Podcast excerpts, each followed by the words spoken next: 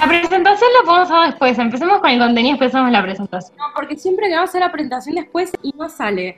Eh, bueno, tenemos que decir algo nosotras. Esto es Llorando por un sueño. Es un podcast hecho por Marina Alfie, es mi hermana melliza, Hola. y por que casi comunicadora social. Eh, ¿De qué es este podcast? Es un podcast sobre consumos, experiencias eh, de personas de casi 30. Ujú, ujú. Frustraciones. Mari, no digas como si fueras mi psicóloga. Y pero boluda, cada vez que hablo no me dejas decir nada, me estás jodiendo. Decí lo que quieras decir. Bueno, no, está bien, seguí contando. Bueno, este es un podcast porque vos lo haces como si fuera, no sé, boluda, una cosa de la facultad. Bueno, Vamos al grano. Es, es un podcast hecho por nosotras que somos hermanas mellizas. Tenemos diferentes cuentas en Instagram. Yo tengo una que se llama Querida Guachita. También tengo una que se llama Misterio Salud Mental, donde hago memes. Camila tiene una cuenta que se llama Lesbodramas, que la tiene con otra chica. Y también tiene otra cuenta que no sé bien qué es lo que sube. una no, cosa medio sí. Sí, no sabemos qué es. Bueno, nada, y básicamente lo que vamos a hablar en, et- en este podcast son de cuestiones que tienen que ver mucho con gente de nuestra edad, que tenemos casi 30, y todo lo que implica haber sido criadas en los 90. En el día de hoy vamos a hablar de un concepto que estuvo dando vueltas bastante las últimas semanas, que es el de body positive. Así que, no sé, vos qué querés decir. El body positive es un concepto que no es nuevo. O sea, el body positive en realidad es, un, es una idea que lo que dice es que casi como un imperativo de que uno tiene que amarse. Amarse a uno mismo por sobre todas las cosas y que si te amas a vos mismo, todo va Triunfaste en la vida. completamente. Tenés el cielo ganado. Total, eh, esta idea no es ni en pedo nueva. O sea, yo tengo un registro de en el 2011, cuando me hice Instagram. Va, ni en pedo me hice Instagram en el 2011. Yo tuve Instagram recién a partir del 2017. Estuve tres meses y me fui porque me dio mucha ansiedad. Pero. Lo único que había en el 2000, en esa época, era gente subiendo fotos de salchichas con puré al feed porque no existían las historias. Entonces cada boludez que hacían lo terminaban subiendo al feed. Entonces Instagram era como una especie de desfile del horror porque veías cosas muy horribles cuando scrolleabas. Porque no estaban las historias. Dale, seguí. Había puesto de moda en Estados Unidos o en lugares cool como subir fotos de comida, pero después veías tipo todos los tuppers del almuerzo de tus compañeros de la escuela. Sí, sí, o sea, subía fotos de comidas horribles, o sea, ni siquiera es que eran cosas así muy interesantes, era una cosa muy espantosa. Real. Eh, esa Vegetalex y nada más. Em, pero bueno, la idea del body positive es algo que rompió con mucha fuerza en las redes sociales, sobre todo. Es una idea que empezó, digamos, en el norte global. Me encanta decir norte global. Me siento tan con Iset diciendo norte global. Norte Global, ¿qué es eso? Amo norte Norte Global, por no decir el hemisferio norte, bueno. ¿Dónde es el hemisferio norte? Norte global es tipo Europa, Europa. tipo Europa, Estados Unidos, Canadá. Ponele. Eh, bueno, entonces, nada, ¿qué pasó? Empezaron a ver un montón de cuentas de golpe de modelos gordas o de, bueno, no soy modelos, pero de chicas gordas que empezaban a militar esta idea del body positive como algo posible. Y a mí la idea me pareció como interesante porque toda mi vida viví como muy expuesta al discurso de que tu cuerpo, un cuerpo válido, solamente podía tener una forma, que era la forma que eh, pretenden que hay eh, estoy o sea este es el momento en que el antidepresivo me está como difuminando todas las ideas A la gente que va a escuchar este podcast, le voy a hacer una aclaración. Es la tercera vez que lo grabo con Camila. Porque cada vez que lo grabamos es como que Camila considera que no es lo suficientemente serio. Entonces, ¿qué es lo que pasa? Esta obsesión que ella tiene para que quede lo suficientemente serio hace que nunca lo terminemos de hacer. Y eso es algo como muy característico de ella. Porque que es algo que te pasa en otros ámbitos también. Y te está pasando ahora con esto. por eso no me estoy recibiendo boluda es que sabes lo que siento siento que mi mente es como un caldito nor y que tipo lo en el agua y se empieza como a disolver Sí, sí, en esta altura ya, tipo, realmente el podcast se disolvió.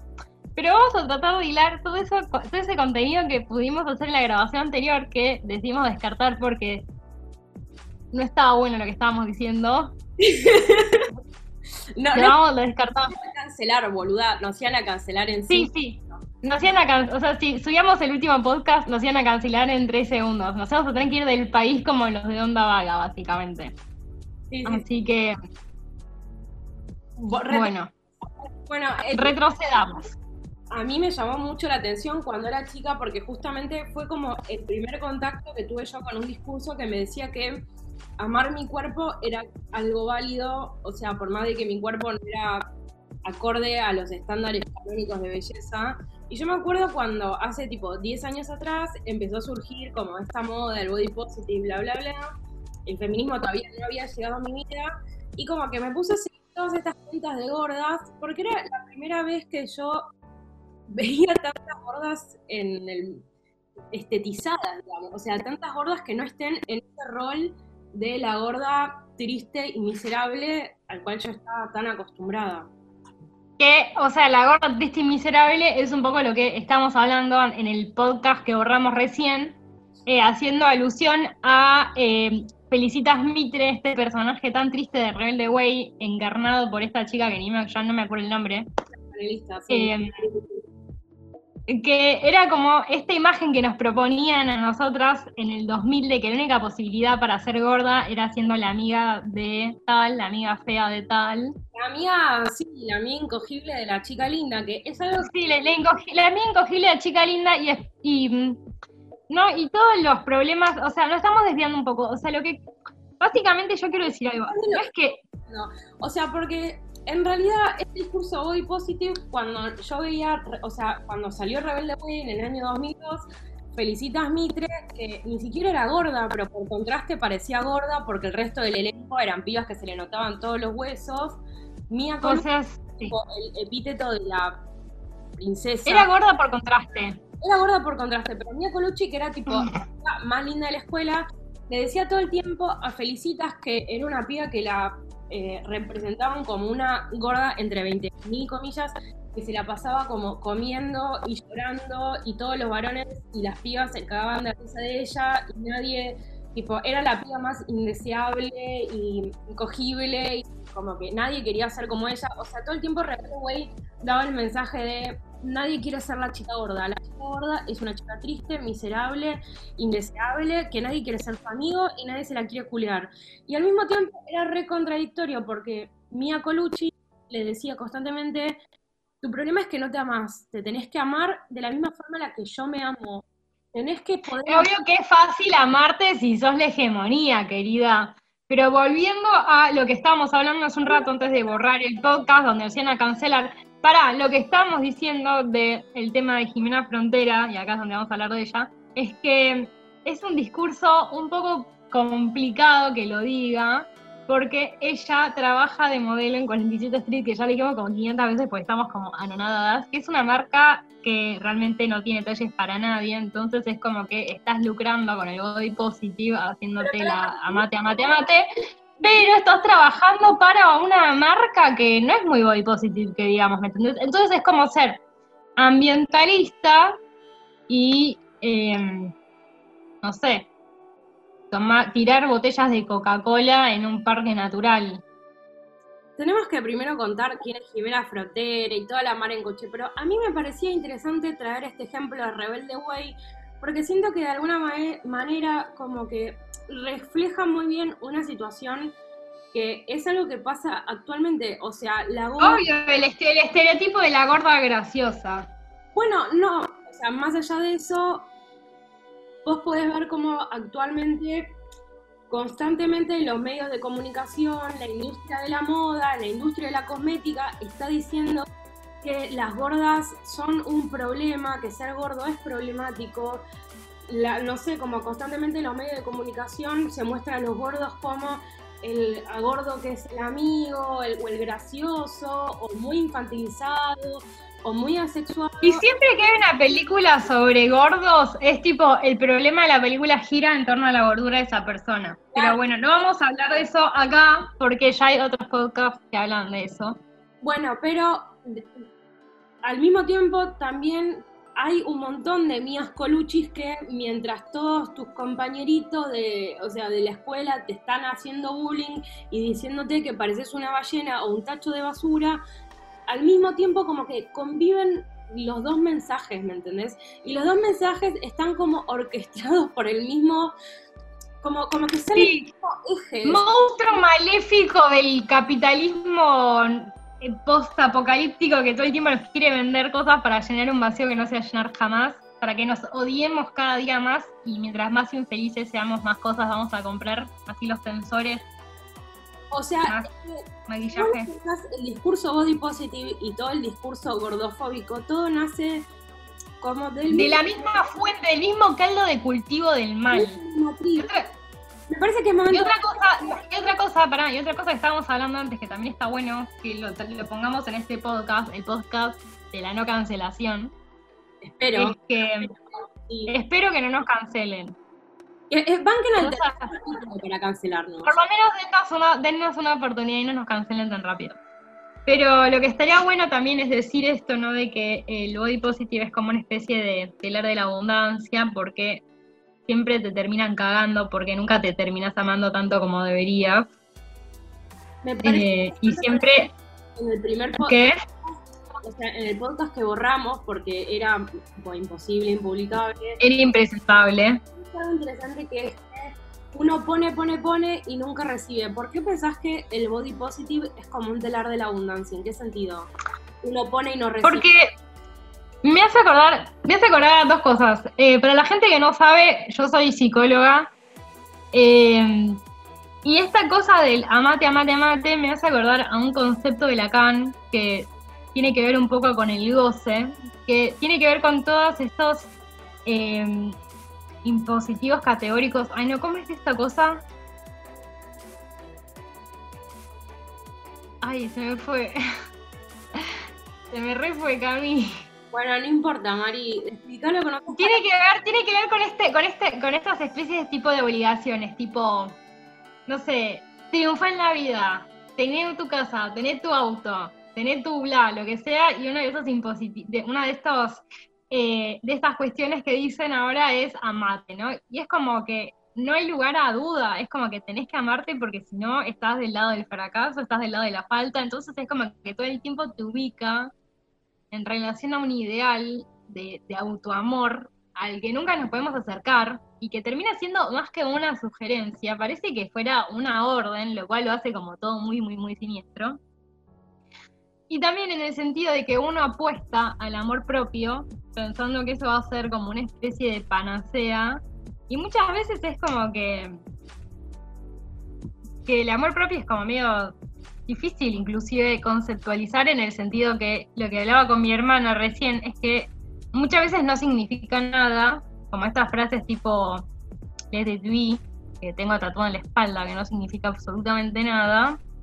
Y esto no quiere decir que estemos en contra de que la gente se quiera, ¿no? Y yo voy a aclarar esto con una raya enorme, porque cuando empecé a hablar en contra del body positive, mucha gente empezó a flashear que yo estaba en contra de que la gente se quiera. Y no es así. Estamos en contra de este discurso vacío que no problematiza nada, que solamente sirve para que estas pibas como Jimena Frontera o Jimena, ay, ¿cómo es esta otra Jimena? Hay como muchas Jimenas. ¿Cuál? No, la otra que es esta piba que es como coach. Ay, ni idea, Mari. Ay, se me refue. Para que estas pibas vendan estos cursos o para que marcas de maquillaje vendan maquillaje tipo self-love, remeras, Pero Mari, tampones. Quiero preguntarte algo, porque vos cuando hablaste, comparaste al telar de la abundancia con el body positive, dijiste que uno pone, pone, pone, pero en realidad nunca recibe. Pero en realidad persona que está en el medio del telar de la abundancia, la persona que inicia el telar, siempre es la Ah, esa persona sí está recibiendo. Por ejemplo, Jimena Frontera, cuando se, eh, eh, o sea, recibió toda esta cosa, tipo, toda esta especie de capital social, cuando arrancó con toda esta cosa del body positive, que ella antes no tenía, porque antes, antes su Instagram era un Instagram de, consejo fitness. Y una vez que empezó a hablar del body positive, empezó a tener una ganancia a nivel social. Es momento de hablar de Jimena Frontera y decir quién es. Jimena Frontera es una modelo y creo, quiero que esta sea la última vez que hablemos de Jimena Frontera y la próxima vez que hablemos de ella. En toda nuestra existencia de podcast, nunca más la vamos a volver a nombrar. Un sonido, porque no quiero seguir hablando de ella, pero vamos a seguir porque estás obsesionada. Jimena Frontera es una influencer y es como una modelo de 47 Street. Y la piba, como bien decía mi hermana, antes de que yo la interrumpa, eh, era tipo, tenía un Instagram que era tipo de fitness. A ver, Mari, dale, contalo vos. Ella tenía un Instagram de fitness que la seguían tipo cinco personas. Cuando la piba empezó a ver que. ¿Qué? No la seguía nadie. No, o sea, era un Instagram re desconocido, nada, bla, que no la seguía mucha gente, ¿me entendés? La mina seguía tipo consejos re genéricos de deporte, que ni siquiera es que es deporte, o sea, ni siquiera es que es el profesor de educación física, ¿me entendés? O no sé, entrenadora o lo que sea, es como una piba que hace, es como si yo me pusiera a subir videos de deporte porque voy al gimnasio, ¿me entendés? Entonces, obviamente no agarraban un peso, y cuando la chabona empezó a grabar videos sobre el autoamor, empezaron a seguirla un montón de personas porque es un discurso mucho más amable, es un discurso que apela a la sensibilidad de un otro, que tiene un montón de valores sociales lindos, pero que, no, o sea, si escarbamos un poquito nos damos cuenta que no están así. Pero la mina terminó ganando un montón de capital social porque la terminó siendo, siguiendo un montón de personas y cuando ella vio que le estaban siguiendo personas, la mina empezó a producir un montón de contenido relacionado a esto que ella antes no lo estaba haciendo, ¿me entendés? Es como si yo de repente hiciera un post de, no sé, autos y de repente veo que me siguen tipo 5.000 personas por día desde que hablo de autos y es como si yo de repente cambiara todo mi feed a esa temática. Es algo re válido, o sea, es algo re válido porque yo, por ejemplo, ahora estoy re pleno con el ambientalismo y solo tengo ganas de hablar de ambientalismo yo también, tipo, si fuera por mí estaría horas hablando del ambientalismo. El tema es que la mina está tipo... Pero no garpa ni pedo, al contrario, nos dejan de seguir personas cuando hablamos de ambientalismo. Está vendiendo cursos, o sea, empezó, le empezó a garpar mucho, empezó a garpar mucho económicamente a Jimena Frontera. Vive de eso actualmente. Vive de eso actualmente, empezó a pegar muchos cambios. Vive del body positive. Es como el gran ejemplo de cómo este discurso se torna como en, un, en, una, en una mercancía súper redituable el tema es que Qué fácil amarte igual si sos la hegemonía, ¿no? Sí, completamente. El tema es que Jimena Barón... Es como que, ¿cuál es tu esfuerzo? No entiendo. ¿Qué te tengo que dar un premio por ser parte de la hegemonía? O sea, la chabón también como que empezó a tener un montón de visibilidad porque hace un par de semanas, creo que fue el mismo día que Oriana Sabatini hizo como su coming out de la bulimia, Jimena Frontera subió una foto donde se estaba apretando un no rollo con un tipo con una cinta medidora emulando. Era igual a un posteo que había hecho Sol Cardielo que encima cuando lo hizo Sol Cardielo la gente la criticó un montón en los comentarios. En cambio a Jimena Frontera la gente le ponía ay jaja sos reina claro o sea ¿en qué puedo hacer un coming out yo para que me sigan más personas? Jimena Frontera hizo como una foto apretándose con la cinta medidora y creo que puso la misma frase o una frase muy parecida y a la que había hecho tipo hace un año Sol Cardielo. Igual te puedo decir algo, ¿sabes qué? Esta mina, perdón que te interrumpa, también se está copiando de otra influencer fitness de Estados Unidos que no la conoce tanta gente acá, pero que en Estados Unidos la tienen como, no sé, 5 millones de personas. La mina hace literalmente los mismos posts. El otro día le estaba revisando un toque los comentarios y varias personas le pusieron tipo, che, te estás copiando a lo que hace esta piba. Así que... estos discursos son como un reciclaje de... Sí, sí, sí, es como tipo un reciclaje de un reciclaje de un reciclaje. Son, eh, tipo, ni siquiera es que piensa su contenido original, se está re, recopiando de una piba de Estados Unidos. Sí, eh, pero el tema es que cuando Jimena Frontera subió como este mítico posteo, fue como súper criticado y un montón de, de no sí, de influencers o de o de pibas que vienen eh, activando en el, quiero decir, militando el activismo gordo, le comentaron en su Instagram y lo viralizaron también en Twitter diciendo, ah, no sé, visibilizando el privilegio de ser flaco, porque cuando Sol Cardielo subió su posteo, lo que le dijeron que era una gorda que se iba a morir de sobredosis de milanesas y que iba a tener colesterol y se iba a morir. Y cuando Jimena Frontera subió la misma foto apretándose un rollo inexistente, toda la gente aplaudiéndola, ay, qué linda, qué linda. Qué valiente. Qué valiente. Qué valiente. Qué valiente. Qué. Sos Jimena Frontera, que sos una piba súper magra y que cumple de pe a pa todos los O cargos. sea, si ella es valiente, ¿qué son las demás, no? completamente. En- ¿Qué pasó? Jimena Frontera, cuando todo esto generó un montón de revuelo, hizo como un posteo diciendo su lucha también es mi lucha, porque claro, un montón de gente le dijo, te estás colgando de las tetas de la gente que viene militando desde hace años el activismo gordo y lo único que reciben es críticas por estar haciendo apología de la obesidad, como dijeron en el programa de Claro, hace apología a la gordura, pero lo hace Jimena Frontera, que es flaca, la gente. O sea, digamos la verdad, No. Brenda Mato fue el programa de Moria Kazan y lo único que le, dije- le criticaron lo que comía y Brenda Matos vivió una situación súper incómoda. En cambio, lo mismo hace Jimena Frontera y nadie se queja. El tema es que, bueno, Jimena Frontera hizo como un video diciendo su lucha también es mi lucha porque yo también estuve oprimida por los estándares de belleza, bla, bla, bla. Todo ¿En les qué momento? fue tipo recontra ¿En qué momento te oprimieron si desde los 15 años trabajás de modelo de 47 estilos? O sea, sos tipo la, la hegemonía. ¿Sabes que es muy molesta la gente que no se da cuenta que es la hegemonía? Me genera mucha. No, no sé, mucha- que está el término hegemonía, pero bueno, no importa, sigamos. Y mm, para que voy a apagar el horno porque me estoy Bueno, la verdad no tengo idea. Camila, vos sos la que sabe comunicación. Yo solamente soy como una piba que opina. Pará porque estoy, o sea, hice unas hamburguesas, me está quemando. Em, bueno, entonces, cuando todo el mundo le saltó a la yugular a Jimena Frontera, ella hizo como una serie de historias diciendo, tienen razón, me di cuenta que lo, lo que hice está mal, y como, Hizo mea culpa.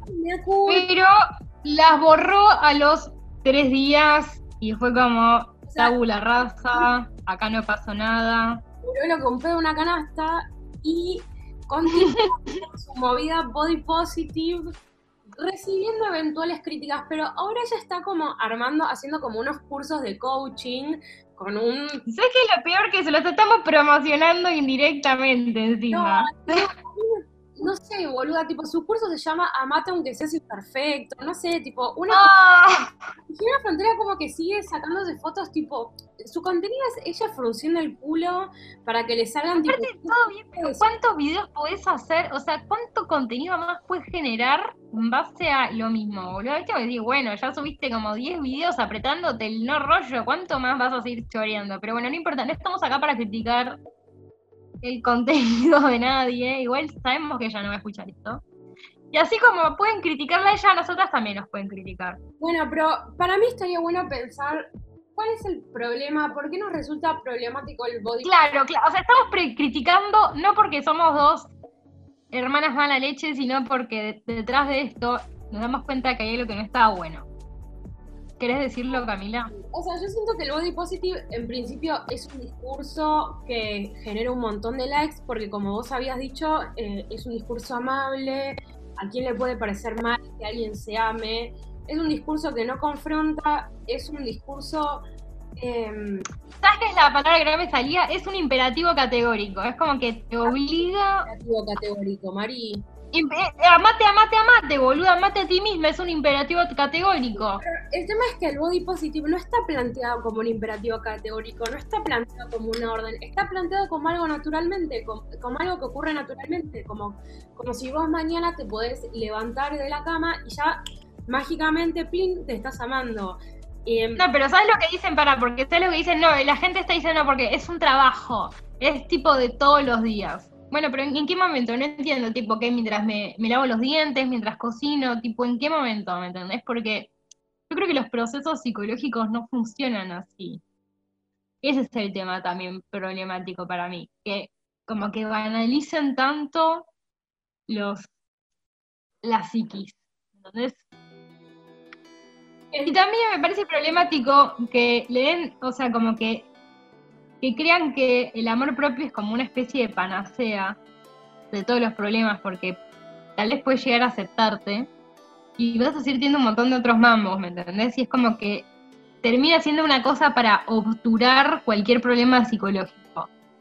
Más allá de eso, yo me pregunto, ¿no? ¿Cuál es el potencial político de amarte a vos mismo? O sea, en el sentido de, El potencial político es el que decíamos, vender toallitas, boluda, porque hoy en día tiene nulo potencial político esa frase, un eslogan más. O sea, yo entiendo que vivimos en una sociedad muy cruel, eh, muy em, exitista, muy competitiva y como súper eh, restringida por eh, estándares de belleza inalcanzables y si vos sos una persona que no los cumple y podés que sentirte cómodo cómodo en tu propia piel, me parece un acto político importante, pero me, parece un gesto que está bien y si no lo puedes hacer, también está bien. O sea, a mí me parece que es mucho más poderoso y tiene mucho más potencia eh, criticar justamente quiénes eh, son los responsables de que hayan estos discursos tan opresores y tan de mierda.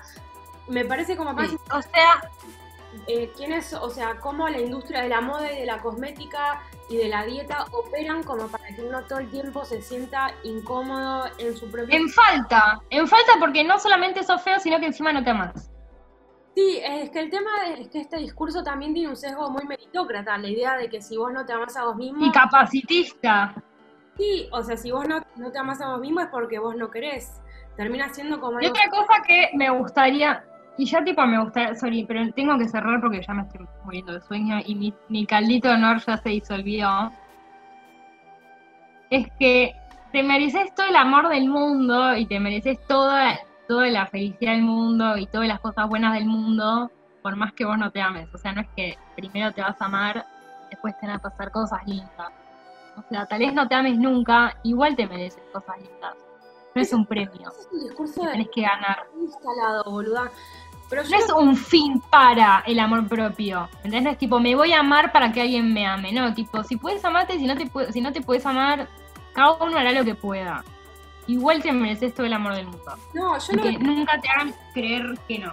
Yo estoy re de acuerdo con lo que decís, pero también quería hablar, eh, comentar que este discurso está muy alineado con una lógica liberal, individualista, que me parece, me resuena mucho con la idea de acá es pobre el que quiere, ¿no? Acá no se ama el que quiere. Total, total. o sea, que pasa como por uno mismo y en realidad todo viene de la misma matriz. Hay un, hay un escritor que se llama Marshall McLuhan que es tipo cualquier persona que estudia comunicación el día uno de la carrera te dice su frase de cabecera que es el medio es el mensaje. Jimena Frontera es una piba que es modelo de 47 Street. 47 Street es una marca que a mí el Prohibitiva desde lo económico hasta los talles. Totalmente, es una marca súper elitista, entonces su discurso está como realineado con esa idea. O sea, Jimena Frontera no va a hacer un posteo diciendo, che, ¿quiénes son los verdaderos responsables de que la gente gorda, de, que haya tanta gordofobia en la sociedad y que la gente gorda eh, sea discriminada laboralmente? Eh, que en el la mina no iba a ser como una reflexión profunda del problema social. La mina lo que quiere es subir la foto con la frase, para, es una cosa performativa para que le den like. Sí, y además un poco su discurso también implica que todos salimos del mismo lugar, que también es algo muy neoliberal de creer, que todos estamos... Y muy naif, disculpame. Y no estamos todos en las mismas condiciones, obviamente si ella es una piba que cumple todos los estándares de la belleza hegemónica, le va a resultar un poquito más fácil amarse porque todo el tiempo consigue toda la validación que necesita. Aparte, fíjate que es muy heavy la frase amate a vos misma, porque yo siempre me lo imagino como un cómic tipo una piba que dice amate a vos misma y por dentro un globito que dice, pero si tengo tu cuerpo me pego un tiro. Es que ¿Me entendés? O amate a vos misma, pero el laburo de modelo me lo van a dar a mí, no a vos, que sos una morfa. Es que yo pienso la misma, yo creo que Jimena Frontera prefiere amputarse un brazo, boluda, antes de ser gorda. Antes de tener mi cuerpo. Jimena Frontera prefiere amputarse un brazo antes que tener mi cuerpo cinco minutos. Eso sí. Sí, porque además se le acaba todo el curro, boluda. O sea, se le acaba el curro de ser modelo. Obvio, sí está bien modelo. O sea, el único, la única forma que tenés, que tenés para acceder a ser modelo 47 Street es a través de cierto cuerpo. Tipo, su mérito es ese.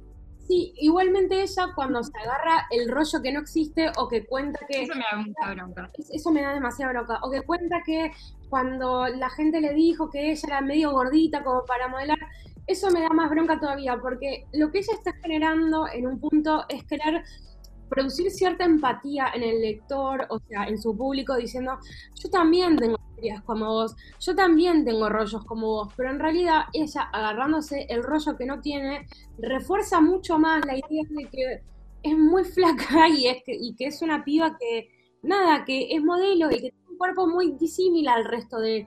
No, tiene un cuerpo eh, como el mío, ¿me entendés? O, no sé, es como, vos lo dijiste muy bien, es como la gente rica que a de vez en cuando tipo viaja en colectivo y se saca una foto viajando en colectivo y lo único que hacen es demostrar mucho más que son ricos, porque la gente normal no, no te sacas una foto en un bondi como si eso fuese un gran evento. Está como eso. Total, Camila. ¿Eh? Totalmente, totalmente. Igual ya necesito ir cerrando esto tipo urgente. O sea, lo que queremos decir, y creo que hablo, hablo por Camila también, es que no tenemos nada en contra de Jimena Frontera. No es a ella quien criticamos, si bien medio que le dimos con un palo, sino todo lo que hay detrás. Sí, Este inocente discurso, que este discurso no tiene nada inocente, este discurso es un, un cordero con piel de lobo, o un uh. lobo con piel de cortero, es al revés, como que yo no sé. Es como cuando te dicen una de cal y una de arena, yo nunca sé cuál es el bueno y cuál es el malo.